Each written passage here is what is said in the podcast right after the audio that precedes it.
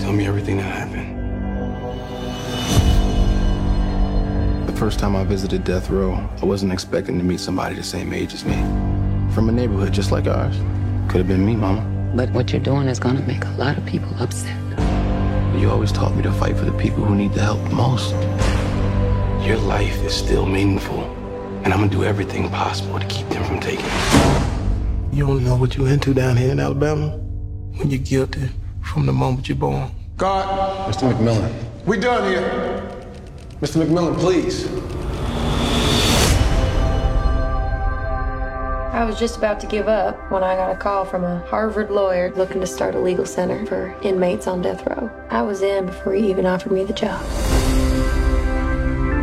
You the lawyer? Yes, ma'am.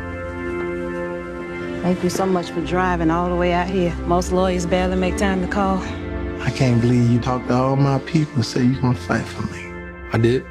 It mean a lot.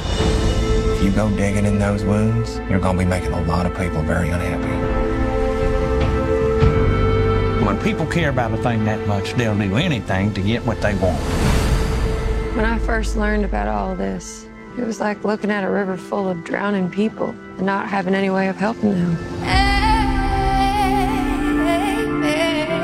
You ain't quitting, is you? No, sir. Each of us is more than the worst thing that we've ever done. I know what it's like to be in the shadows.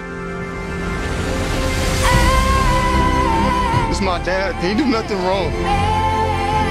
It's never too late for justice.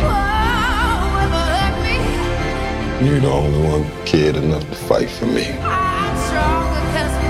If we can look at ourselves closely, we can change this world for the better. We all need grace. We all need mercy. I got my truth back. You gave that to me. And ain't nobody gonna take that from us.